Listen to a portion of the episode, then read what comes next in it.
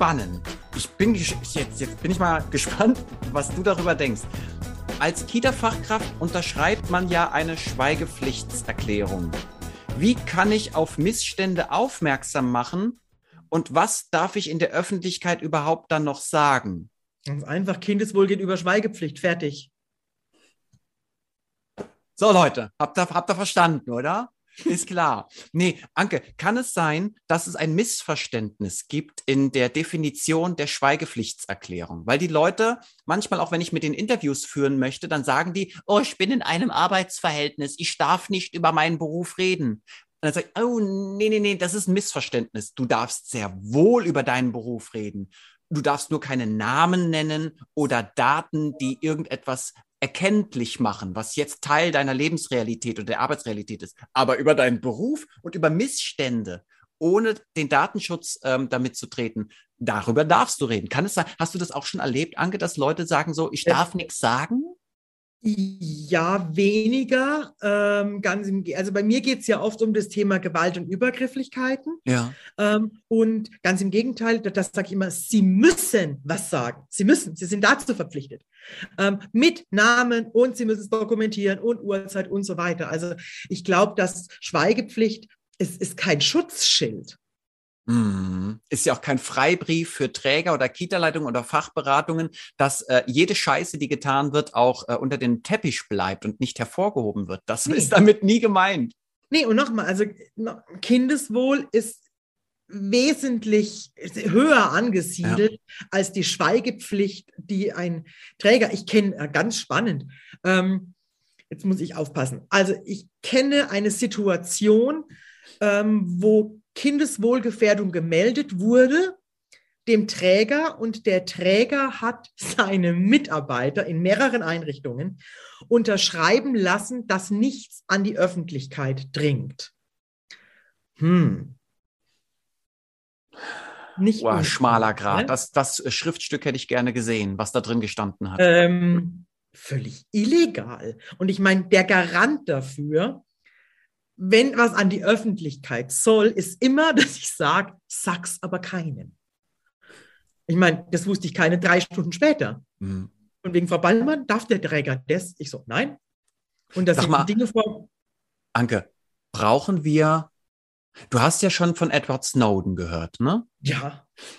Kann es sein, dass wir auch unbedingt mal mehr Whistleblower in der Kita-Szene brauchen? Nee, wir brauchen keine Whistleblower, wir brauchen Menschen, die Missstände benennen. Mhm. Und zwar, damit die Missstände in den Einrichtungen besser werden. Und das ist doch jetzt wirklich seit ein paar Jahren. Es gibt doch bergeweise Bücher und Materialien zu den ganzen Themen. Das muss, mhm. ist ja nicht nur Gewalt. Also es gibt Fortbildungen bis zum Erbrechen, Sophie. Ja. Also, ähm, was also kann man alles melden? Wir reden hier nicht nur über Gewalt. Wir, Nein, wir reden du, nicht du meldest ja auch ähm, Gefahren in der Kita, was Natürlich. das Gebäude angeht oder Türen, die verschlossen sein sollten, es aber nicht sind. Und das sind alles Dinge, die gemeldet werden müssen. Ja. ja.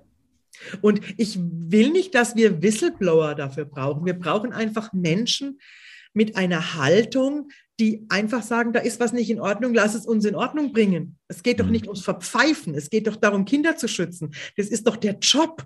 Ja, die, die Leute denken man, also sie sagen es mir auch, dass sie ja dann illoyal gegenüber dem Arbeitgeber sind. Und Aber sie sind loyal gegenüber der Kinder. Den, den ja. Also das ist doch das Thema. Also wenn ich diesen Beruf. Darum ergreife, sind wir doch da. Ich ergreif, ja, ich ergreife ihn doch nicht, ähm, auch um meinem Arbeitgeber gegenüber loyal zu sein. Das ist ja das Erdmenschen. Warum sollen sie das nicht sein? Aber der Arbeitgeber hat doch auch die Aufgabe, Kinder zu schützen. Ja, und er hat eine Betriebserlaubnis, die verliert er, wenn die äh, rechtlichen Grundsätze, die Kinderrechte ja. und der Bildungsauftrag nicht umgesetzt werden. Und das muss doch einfach, man muss doch in einem Job die Dinge beim Namen nennen können, ohne dass man irgendjemanden verpfeift. Ja, aber die Leute haben halt Schiss, ne? Die haben Angst, aber, wenn ich das ja, jetzt sage, verliere ich meinen Job, ich werde abgemahnt, alle hassen mich, aber da sind wir wieder bei dem, was du auch oft gesagt hast, wo wir uns einig sind, Personality. Also äh, ja, und ich meine, also sorry, äh, verliere ich meinen Job im Kita-Bereich. Ja, herzlichen Dank, es waren zehn andere. Also das ist ja. Außerdem, wer will dann bei so, ich sage immer den Leuten, du willst doch auch gar nicht bei so einem arbeiten. Also wenn, wenn, wenn du ganz aufrichtig deinen Job gut tust und dafür Prügel bekommst, sei doch froh, dann weißt du schon mal, mit wem du keine Zeit mehr verbringen willst, nämlich mit diesem Arbeitgeber, oder? Ich formuliere es anders. Ich stelle dann oft die Frage, würden Sie wollen, dass Ihr eigenes Kind, wahlweise wenn jemand keine Kinder hat, stellen Sie sich vor, Sie hätten ein Kind, möchten Sie, dass Ihr Kind da ist, wo jetzt mhm. so viele Kinder sind? Ja. Sagst du das den Trägern? Das sage ich jedem, der es hören will, ja. Ich sage es vor allen Dingen immer so den Trägervertretern damit die einfach ein Gefühl dafür bekommen, okay, was ist, wenn dein eigenes Kind in dieser Situation wäre? Wäre mit 20 anderen alleine mit einer ja. Fachperson draußen und könnte jederzeit über den Zaun klettern, auf die viel befahrene Straße laufen und wäre dann tot. Ja. Ja. Ja. Okay, also Nochmal, für denjenigen, diejenige, die die Frage gestellt hat, sehr, sehr spannend. Also bitte definiert mal auch im Team nochmal, was Schweigepflicht bedeutet und was an die Öffentlichkeit dringen darf und ähm, achtet auf das, was Anke gesagt hat. Also es gibt Dinge, die wiegen höher ja. Und ähm, da ist es wichtig, dass wir uns dessen bewusst werden. Aber auch, ähm, dass natürlich alles, was wir tun, einen Preis hat. Ja, selbst wenn wir aus den edelsten Ambitionen heraus handeln, zum Wohle der Kinder, auch dann kann es sein, dass unser Arbeitgeber, die Fachberatung, die Leitung, das Team, die Eltern uns hassen. Es kann passieren, wir sind davor nicht geschützt, werden wir auch niemals sein, Anke, oder? Nee, aber ich glaube, da ist dann noch die Frage von wegen, möchte ich mich lieber selber hassen oder lieber gehasst werden? Dazu werde ich nichts sagen. Das lasse ich so stehen und genieße diesen Satz. 18. Ist das okay, wenn ich im U3-Bereich mehrere Kinder gleichzeitig eingewöhne? Ah, ja, genau.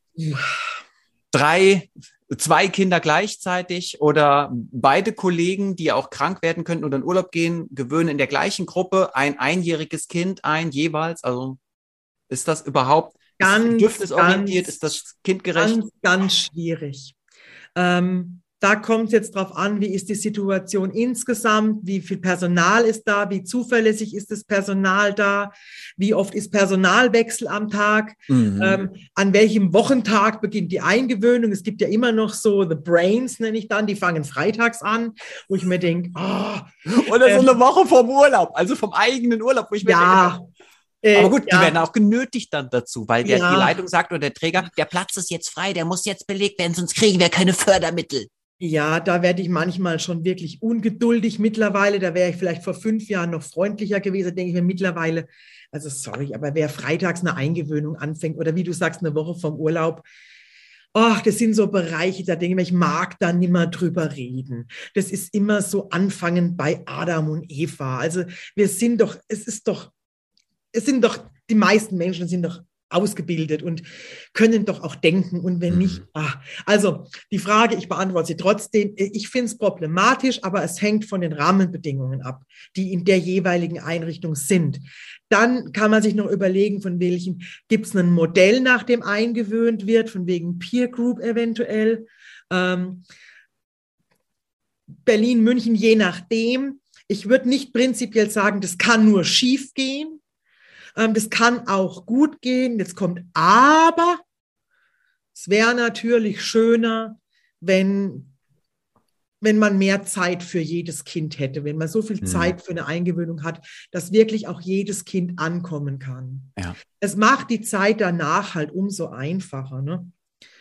Ja, und es ist einfach wichtig, das wissen wir ja auch aus der Neurobiologie. Ja, ähm, dass ein, ein Kind, das einfach Geborgenheit, Sicherheit und Schutz erfahren hat und dadurch Bindung aufgebaut hat, mhm. viel einfacher Dinge lernen kann und sich auch mit anderen Dingen oder Menschen wiederum verbinden kann. Nur dann. Nur dann. Also nur dann. Ja. Deswegen, äh, ich sage nicht, dass es prinzipiell nicht möglich ist und nicht auch wirklich gut gehen kann.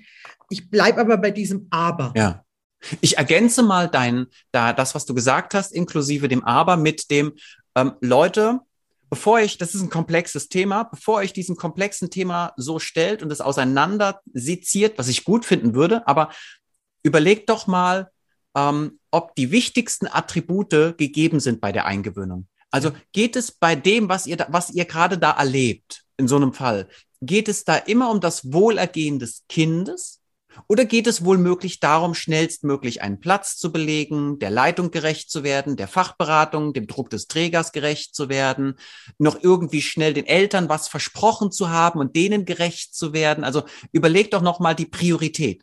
Machen wir das, was wir tun, aus Überzeugung? Und geht es hier immer um das Wohlergehen des Kindes? Oder gibt es da andere Gründe, warum wir jetzt zum Beispiel mehrere Kinder gleichzeitig eingewöhnen? Und wenn ihr euch diese Frage schon beantworten könnt, dann seid ihr schon sehr nah dran. Ja, gefällt mir gut, was du sagst. Okay, wunderbar. Das schreibe ich. Nummer 19. Meine Leitung und auch mein Träger wollen mir keine Fortbildungen finanzieren. Was kann ich dagegen tun? Träger wechseln?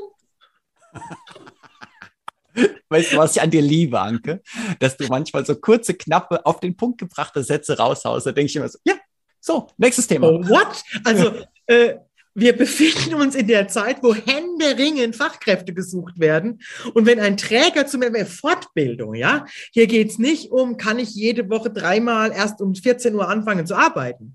Ähm, und wenn ein Träger keine Fortbildungen genehmigt, ich rede, war da finanzieren oder genehmigen? Was war das? Äh, meine Leitung, mein Träger wollen mir keine Fortbildungen finanzieren. Ja, gut, da kommt es darauf an. Welche, also man kann noch in die Diskussion gehen, von wegen, wie viel gibt der Träger. Ähm, aber wenn es ein Träger ist, der keine Fortbildungen finanziert, pff, ja, dann würde ich gucken, wo ist ein Träger, der sich sogar freut, wenn ich Fortbildungen mache. Ja, oder? Das ist so grotesk, das muss man sich mal vorstellen. Da gehe ich zu einem Träger und sage, hey, lieber Träger, ich würde mich gerne für die Kinder, für meine Kollegen und für dich verbessern und weiterentwickeln. Andreas, Was hältst du davon? Kenn, Nö, finde ich nicht gut, bezahle ich nicht. Ich kenne einen da? einzigen Träger, nicht einen. In all den Jahren habe ich niemals einen Träger kennengelernt, der keine Fortbildungen finanziert und genehmigt hat. Niemand. Aber ja, was passiert, und das kennst du wahrscheinlich auch, Anke, ist, da gibt es ja ähm, oft unterschiedliche Ansichten darüber, welches Thema einer Fortbildung wir gerne hätten. Und verträgt sich das Thema mit der Konzeption, mit den Ideen oder Visionen des Teams oder der Leitung oder des Trägers? Ja, die dürfen das auch vorgeben. Und dann ist, wenn wir uns da beteiligen wollen, dann machen wir auch vielleicht Fortbildungen in dem Bereich und nicht wie, du hast es, glaube ich, mal bei einer Frage gesagt, nicht die fünfte äh, Klatschen mit Kindern Fortbildung oder so. Ne? Ja, natürlich kann ich auch verstehen, wenn dann irgendwann ein Träger oder eine Leitung ja. sagt, hier, hör mal. Ne? Aber in den meisten ist es doch mittlerweile ganz oft so, dass ein Träger hat ein bestimmtes Budget und dann gibt es für, für, einen Teil gibt's Teamfortbildungen und dann ist meistens noch irgendwo was übrig und dann darf jeder sich noch was aussuchen, was er gerne machen würde, was ihn interessiert. Ja. Ähm, und das ist doch eine gute mit und das kenne ich aber auch wirklich fast nur noch ja. so. Und eine, eine Sache noch, Anke. Weißt du, Andreas, da ist, ich bin ja viel in Bayern, aber da ist vielleicht Bayern wieder ein Vorbild. Da ist vielleicht noch ein bisschen mehr Geld. Ich bin viel auch in den anderen Bundesländern. Je höher ich komme und je weiter es so in den Osten geht, desto schwieriger wird manchmal die Finanzierung. Nichtsdestotrotz weiß ich, Geld ist ohne Ende da. Also wenn wir uns die Bundesmittel angucken, die Landesmittel, die EU-Mittel, die zur Verfügung gestellt werden, die verschiedenen Programme, die die Regierung oder die EU anbieten, mhm. Geld ist schon da. Also es gibt natürlich auch Leute, die haben keinen Bock, es zu beantragen oder haben einfach keinen Plan, wie man das macht. Ja. Aber das ist eine andere Nummer. Das ist eine andere sind wir Nummer. wieder bei Information ja. und da brauchen denn, das wüsste ich zum Beispiel auch nicht. Ich weiß nicht, wo ein Träger Geld beantragen kann für Fortbildungen. Sowas ja. weißt du. Und da könnte man ja zum Beispiel auch dich fragen. Ja, genau. Und ja. ähm, letztendlich hat die Fachberatungen oder die Leute, die das dann tun äh, als Trägervertretung, das ist ja auch deren Job. Also genauso wie Anke und ich unseren Job extrem gut beherrschen, weil wir einfach uns damit beschäftigen, äh, gehe ich davon aus, dass die Leute, die die Mittel beantragen, auch Bock darauf haben, sich damit zu beschäftigen. Oder Weiß nicht. Aber gut, ähm, eine Sache noch, äh, Anke, ich bin gespannt, ähm, das finde ich nämlich hier noch ganz wichtig. Ich treffe manchmal auf Leute, die sagen, ja, mein Team ist cool, meine Leitung ist cool, der Träger ist in Ordnung, aber wir haben kein Geld für Fort- und Weiterbildungen. Wir haben höchstens vielleicht mal 300 Euro. Damit komme ich tatsächlich im Jahr nicht weit. Wir ja. beide wissen, damit kommst du wirklich nicht weit. Mhm. Es ist schon auch wichtig, dass wir in uns investieren und nicht darauf warten, dass ein anderer uns und unsere Leidenschaft finanziert also ich gehe davon aus, Anke, du hast in deinem Leben schon ziemlich viele Fortbildungen gemacht, die du selber bezahlt hast und nicht Alle. dein Arbeitgeber. Alle. Also alles, was ich mache, zahle ich natürlich selbst. Mhm. Ähm, das ist die große Frage. Ähm, wie viel eben, wie du sagst, bin ich mir auch wert und wo, das ist für mich wieder eine ganz klare Prioritätensetzung. Ähm, was weiß ich, wenn ich 1000 Euro zur Verfügung habe, wie gebe ich die 1000 Euro aus? Kaufe ich mir ein Bett, fahre ich in Urlaub oder kaufe ich mir irgendeine Fortbildung? Ja. Ich denke da halt eher langfristig und denke mir, das Bett geht kaputt, der Urlaub ist vorbei, die Fortbildung bleibt für immer. Ja. Und, und ich, manchmal kann ich auch gar nicht anders. Also wenn ich die ja. Möglichkeit habe zwischen einem neuen Handy, ich verstehe auch gar nicht, warum ich eins brauchen sollte, wenn ich ja eins habe, oder ja. anderen Dingen, dann denke ich mir so immer, hä, nee, ich brenne doch für zum Beispiel eine Ausbildung in puncto Rhetorik oder so, weißt du? Ja, aber das ist eben genau. Ich investiere, wofür ich brenne. Aber naja, wofür brenne ich? Wofür brennst du? Genau, mir ist das auch wurscht. Ich will da, ich mache mit dem Handy nicht viel. Ich telefoniere und ich gehe ins Internet und mache ein paar Fotos. Das war's. Ich weiß gar nicht, was das Ding alles kann. Es interessiert mich aber auch nicht wirklich, was mhm. das Ding alles kann. Ähm, und ich, es interessiert mich, was ich alles kann. Und ähm, aber auch das ist eine Frage, das ist eine Prioritätensetzung. Und ähm, ich glaube, das muss, da muss jeder für sich auch schauen. Ja. Und ähm, ich denke, ich glaube nicht, dass man jetzt Fachkräften zumuten muss oder sollte, dass sie sündteure Fortbildungen alleine finanzieren. Ich finde es immer schön, wenn der Träger zum Beispiel, zu, der hat ja was davon letztendlich. Ja. Ähm, und das erhöht ja auch die Qualität der Einrichtungen, wenn ich mit gut fortgebildeten, ausgebildeten Menschen arbeite. Ja. Und wenn ein Träger das nicht will, dann nochmal, also in, in diesem Arbeitsbereich kann man sich gerade aussuchen, wo man hingeht. Ja. Und liebe Träger, wenn ihr auch hier zuschaut, was ich mir sehr, sehr wünsche, ähm, seht es genauso wie Anke es gesagt hat. Es ist eine Investition in die Zukunft. Wenn ich Leuten Geld zur Verfügung stelle und Zeit, um sich weiterzuentwickeln, dann ähm, hat das einen positiven Effekt nicht nur auf die Pädagogik, sondern auf das Teamklima weil da einfach viele Profis arbeiten, die sich aufeinander verlassen können. Das macht Spaß, wenn man sich aufeinander verlassen kann.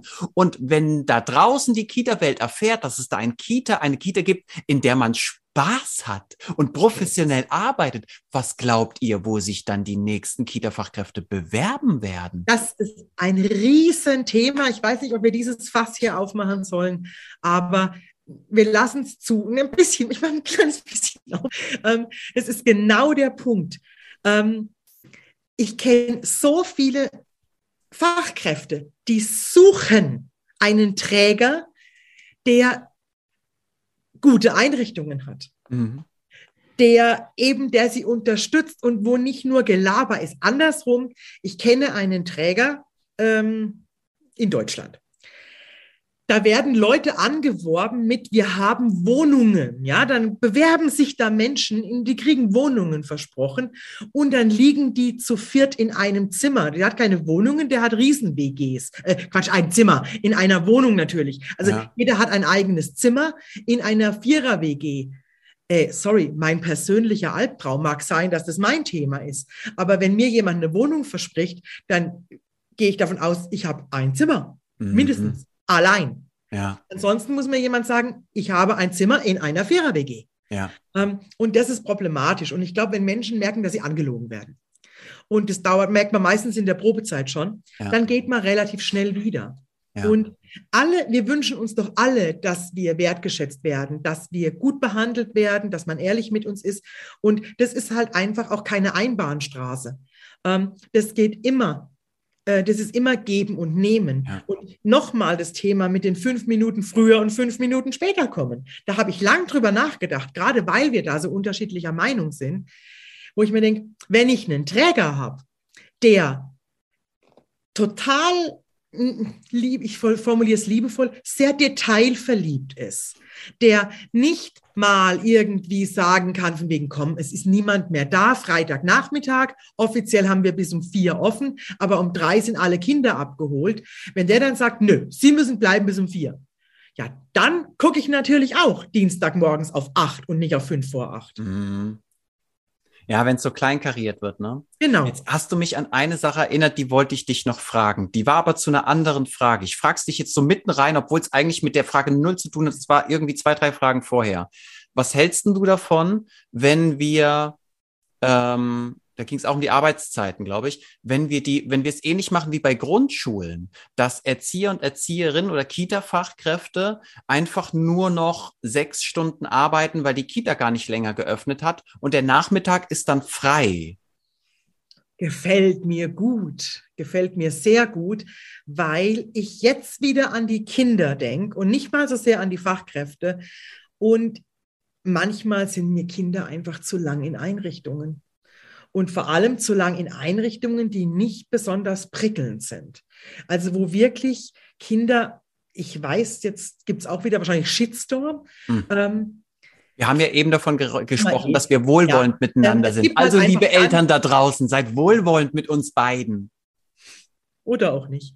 Ähm, es gibt einfach ganz, ganz viele Einrichtungen, auch durch die Rahmenbedingungen, nicht nur, aber auch in denen Aufbewahrung stattfindet. Im Idealfall ist es eine liebevolle Aufbewahrung, aber auch da bin ich schon wieder ein Stück weit und sage, realistisch ist eine freundliche Aufbewahrung. Von Bildung kann ich momentan nicht sprechen mhm. mit einem guten Gewissen. I'm so sorry.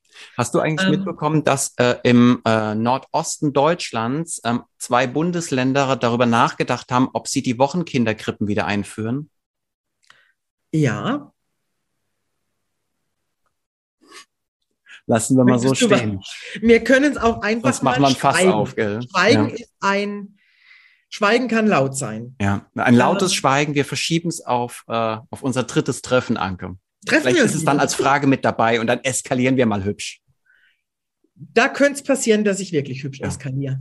Ähm, und ich glaube manchmal, dass wenn Kinder in Krippen oder auch in Kindergärten, wenn das einfach nur freundliche Aufbewahrung ist, weil es aus welchen Gründen auch immer momentan nicht anders geht, dann reichen auch sechs Stunden oder können sechs Stunden lang sein. Ja, und das wissen wir doch auch. So ist es. Also wenn wir uns mal vorstellen, wir sind sechs Stunden an einem Ort, an dem wir uns nicht wohlfühlen, weil es nicht unsere Lautstärke ist, nicht ja. unser Klima ist, ja. ne? nicht ja. unsere Menschen sind, die sich gerade, die alle gerade nett und fröhlich und freudig sind. Ja, ich finde es hochproblematisch. Ähm, insofern finde ich die Idee schön, dass es insgesamt, also wenn ich was zu sagen hätte, so richtig. Ich glaube, ich würde die Zeit begrenzen, die ein Kind in einer Kita sein darf. Mhm. Überall.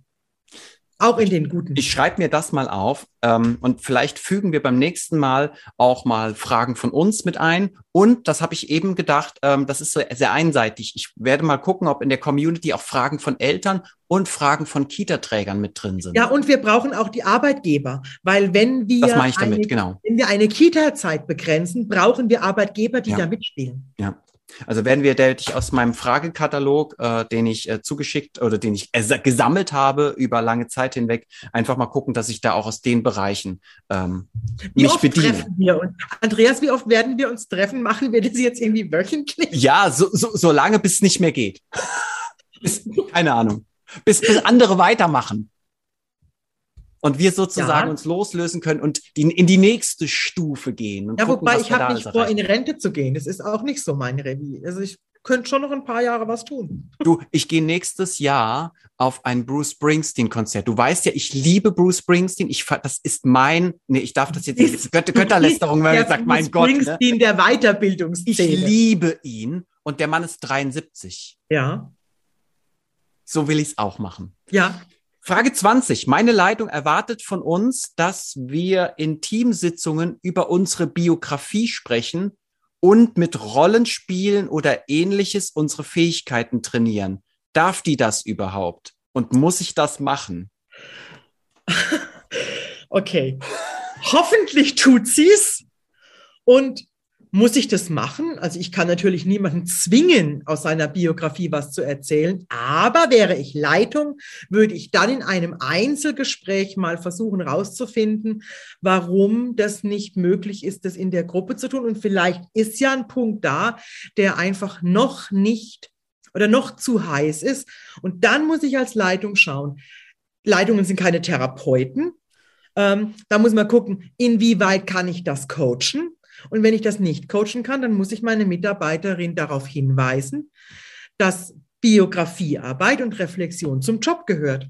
Und wenn sie an einen Punkt kommt, wo es hochproblematisch wird, dann muss halt ja. ein Fachmensch dran. Nicht verhandelbar. Also für mich ist das, was du gerade gesagt hast, nicht verhandelbar. Für mich ähm, auch. Ähm, jetzt ist natürlich die Sache, wo, woher kommt es, dass so viele Kita-Fachkräfte Angst wäre jetzt eine Bewertung, aber ich erlebe extrem viel Gegenwehr, Abwehr, du weißt, was ich meine. Wenn es darum geht, biografisch zu arbeiten oder mal über seine eigene Kindheit, die Jugend und die Vergangenheit zu sprechen, da ist sofort sowas so. Mhm. Und ich frage mich immer, was ist los? Naja, weil sehr wahrscheinlich bei vielen einfach Punkte sind in der Biografie, die nicht sehr angenehm sind, wenn man die anschaut. Aber genau um die geht's. Weil wir sie mitnehmen in den Kita-Alltag. Ja, ne? natürlich. Weil ja, also das ist das Grundthema. Damit müssten wir in allen, in allen Ausbildungen beginnen. Und ja. zwar nicht zwei Stunden oder irgendwie ein kleines Heftchen mit 20 Fragen, sondern das, das ist in, im pädagogischen Bereich ist Reflexion ein Dauerzustand. Ja. Ja, viele, also ich, ich kenne viele, die, die sagen, ja, aber ich bin ja auch Profi und deswegen ist es gar nicht so wichtig, äh, was, was, was ich für ein Mensch war oder wie ich aufgewachsen bin. Und ich denke mir so, ja, aber du glaubst doch nicht, dass du durch drei, vier Jahre Ausbildung deine komplette Biokraft, dein Unterbewusstsein kontrollieren kannst. Es ist genau mhm. andersrum. Das Unterbewusstsein kontrolliert dich und das bisschen genau. Fachkraft, was du bist, ja. das hat ganz oft gar nichts zu melden. Genau so ist es. Und ja, da brauchen wir gar nicht mal weiter drüber reden. Es das mit den Rollenspielen, das ist halt eine Methode, oder? Was sagst du? Ich meine, es gibt auch ja andere. Nein, also es gibt doch bergeweise Methoden. Ich muss doch nicht. Ich, mag, ich selber mag auch keine Rollenspiele. Ich finde die meistens affig. Nein, ich finde sie meistens. Hast affig. mit mir noch nicht gespielt. Das kann sein, mit dir rede ich, das reicht mir. Und nein, es ist Rollenspiele finde ich dann gut, wenn es um echte Themen geht oder wenn ich wirklich irgendwas einmal, wenn ich mal lernen muss zu sagen, nein, weißt schon, diese Stoppdinger halt. Ja. Oder wo ist meine, dieses Seilchen, das man dann legen kann, von wegen, wo ist meine Grenze? Alles gut. Ähm, aber Rollenspiele sind oft auch so an den Haaren herbeigezogen und dann werden die nur noch zu Farce ähm, und dann bringen die auch nichts mehr. Es gibt so viele Methoden im Trainingsbereich. Und ich finde, ein guter Trainer schaut auch und kann das, weiß, welche Methode funktioniert wo. Also braucht auch, so wie eine Kita-Fachkraft eine, eine, Methodenvielfalt braucht und halt nicht nur 20 Frühlingslieder kennt oder 20 Lieder kennt, sondern einfach auch Fingerspiel und alles Mögliche drauf hat. Ähm, so muss ein guter Trainer einfach auch Methoden drauf haben. Und manchmal, wenn ich total an so Tagen, wo es echt läuft, denke ich mir immer so, ich brauche keine Methoden, ich bin die Methode. Mhm. Und das ist, es ist wirklich manchmal so. Das hängt natürlich auch von der Persönlichkeit des Trainers ab. Ja, aber Leute, jetzt, ah, ich rede jetzt mal für mich ja, das, was die angesagt, das klingt logisch und das ist auch sehr schön, aber manchmal mir auch zu diplomatisch. Wenn ich ein Elfmeter schießen möchte, damit ja. ich den ein Tor schießen kann, verdammte Kacke, dann geht das nur, indem ich auf diesen Scheißplatz gehe und gegen den Ball trete. Ich kann kein Buch über den Elfmeter lesen, ich kann mir keine Fortbildung angucken oder anhören oder keine Dokus gucken, weil ich werde ihn niemals reinkriegen. Manchmal braucht es diese Methode, um das eine zu lernen.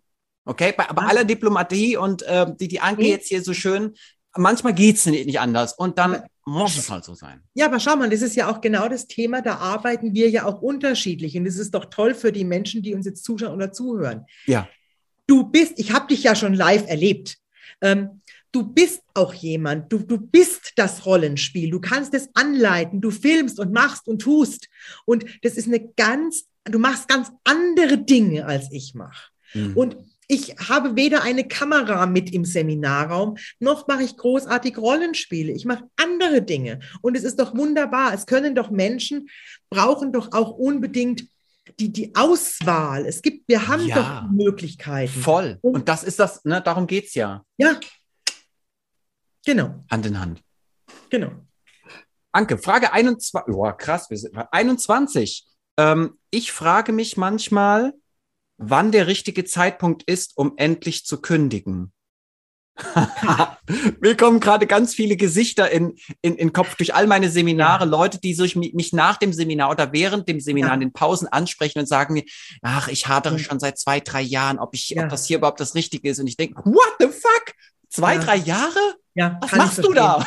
Nee, kann ich verstehen.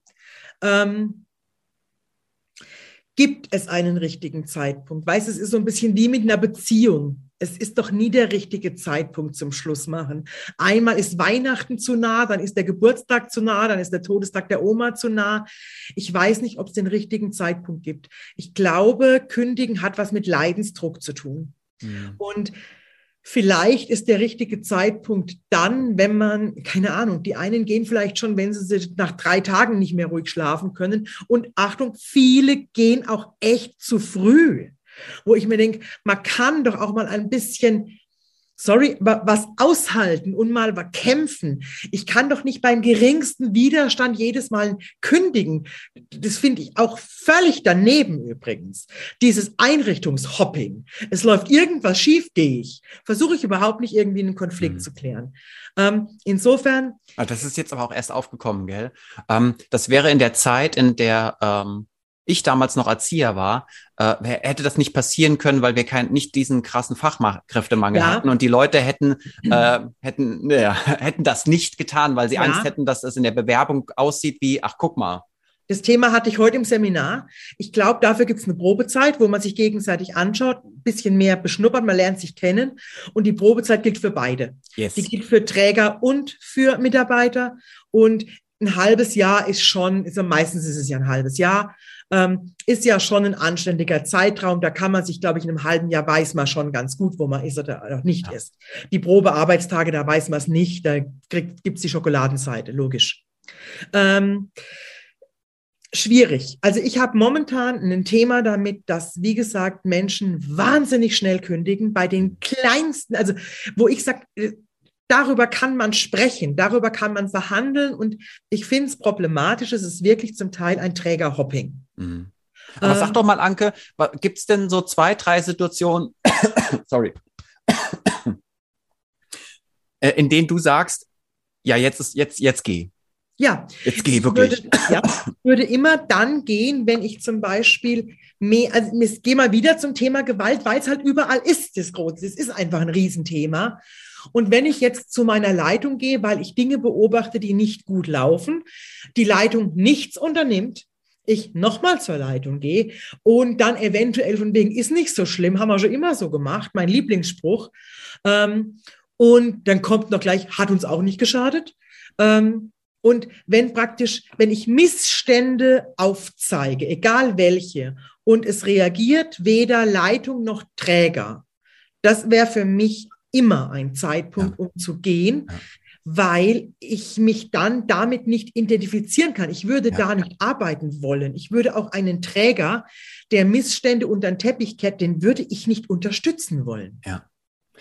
Ich ergänze nochmal, es ist auch wichtig, dass ihr geht, wenn ihr merkt, dass ihr körperliche Anzeichen für ja, Stress habt, die immer schlimmer werden. Ne? Der Stress ist ja Obacht, Leute. Das weiß Anke wahrscheinlich noch besser als ich. Der Stress ist ja schon lange da. Da ja. gibt's diesen wunderschönen Satz, ähm, ne, die, die Seele spricht zum Körper, tu, unternimm etwas, auf mich hört er nicht. Ja. Ich liebe diesen Satz. Ne, die Seele schön. hat ja schon lange gelitten und jetzt gibt ja. sie es an den Körper weiter. Und das heißt also, der Leidensprozess hat schon lange begonnen. Es ist wichtig, und, dass ihr auf eure Gesundheit achtet, sowohl seelisch als auch körperlich und ja. dass ihr dann ziemlich schnell zumindest mal nicht unbedingt immer einen Schlussstrich zieht, aber mhm. einen Cut macht. Ja, und ich würde es gar nicht so trennen von wegen Seele und Körper. Es ist eine Einheit. Mhm. Und ähm, es kann auch sein, dass ich körperlich nichts spüre und weder Kopfweh noch Rückenschmerzen, keine Magenschmerzen, gar nichts. Und trotzdem zum Beispiel nicht äh, nicht mehr abschalten kann, immer an, an das Thema denk und so weiter, mhm. es mich nicht mehr zur Ruhe kommen lässt. Ähm, Oder so Bauch, also ja gut, das ist jetzt wieder Seele, aber so Bauchweh-Leute gibt's auch, die jeden Tag ja. zur Arbeit kommen mit so Herzklopfen und Bauchschmerzen. Ich gehe noch ein Stück weiter. Wenn die, die klassische Sonntagabend-Depression, von wegen, wenn ich jeden Sonntagabend denke, oh, scheiße, morgen ist Montag, wahlweise, ich gehe noch einen Schritt weiter. Wenn ich immer nur denke, hoffentlich ist bald Freitag, hoffentlich ist bald mhm. Wochenende, dann finde ich, müsste man mal dringend, dringend reflektieren, ob man im richtigen, in der richtigen Einrichtung, eventuell sogar im richtigen Beruf Ja. ist. Weil wenn ich immer nur Richtung Wochenende und Urlaub schiel, da stimmt was nicht. Ich finde, das wird übrigens ganz schön verharmlost. Ich, ich erlebe viele Leute, die sagen so, ah ja, es ist halt so, da freut man sich auf Freitag und auf Wochenende. Und wer hat, wer hat schon Lust, montags wieder arbeiten zu gehen? Jemand, der gern arbeitet, der seinen Job mag. Ja, genau. Und da bin ich mir sicher, egal in welcher Branche. Und es geht nicht darum, dass ich jeden Morgen jubilierend aus dem Bett hüpfe und sage, ja, ich darf arbeiten. Ähm, das ist hoffentlich auch oft. Es gibt Tage, wo man sich denkt, ja, ja, heute würde ich auch lieber liegen bleiben oder was anderes machen. Das ist in Ordnung. Ähm, aber wenn man das, was man andersrum, wenn man immer nur versucht, möglichst viel das nicht zu tun, was man, wofür man sich mal entschieden hat, dass man es tut, viele Stunden, egal in welchem Job, ähm, dann finde ich, ist die Zeit gekommen, um sich zu überlegen, warum mache ich eigentlich das, was ich mache? Und wenn man, egal auch da wieder, welcher Job, das hasst, was man tut, das macht einen krank, auch egal in welchem Mhm. Job. Und da jetzt sind wir bei ganz was Tiefen, jetzt geht es um Sinn. Ja. Oh, ich Und- liebe Sinn. Ja, ehrlich. Ich liebe Ein Sinn zu für Erfüllung. Na Ich ja, liebe das klar. Wort Erfüllung auch übrigens. Ja, und ich glaube zum Beispiel, es spielt keine Rolle, was ich tue. Ich kann in dem, was ich tue, Erfüllung und Sinn finden. Mhm. Und ähm, ich oute mich jetzt mal. Ich bügele Geschirrhandtücher. So überflüssig wie ein Loch im Kopf. Es erfüllt mich aber einfach, wenn, So die so, wenn die so schön da liegen. Ja. Ich mache ja fast nichts Handwerk. Also wir arbeiten ja viel mit dem Kopf und sehen ja oft Ergebnisse nicht.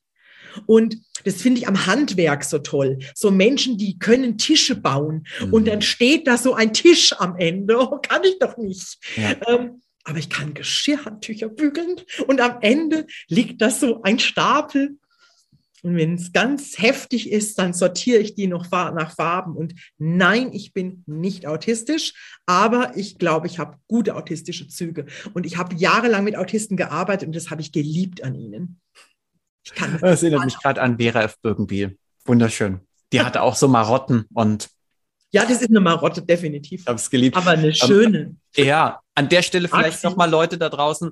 Ähm, nur weil ein Job oder einen Beruf, den ihr habt, weil der anstrengend ist, heißt das noch lange nicht, dass es dann der falsche ist. Es gibt viele Ja. Dinge im Leben, die sehr, sehr, sehr anstrengend sind. Zum Beispiel Kinder können sehr anstrengend sein. Aber es ist die größte Erfüllung auf der ganzen Welt. Nicht für alle, aber doch für viele. Ganz Und wichtig. Nicht Beim für Sport alle. auch übrigens. Sehr anstrengend, Leistungssport, aber für die Leute total erfüllend. Ja, und für mich der Albtraum. Deswegen, es ist, wir sind Gott sei Dank verschieden. Es ist ein Albtraum. Menschen, die berufsmäßig Sport machen, das verstehe ich genauso wie die theoretische Physik.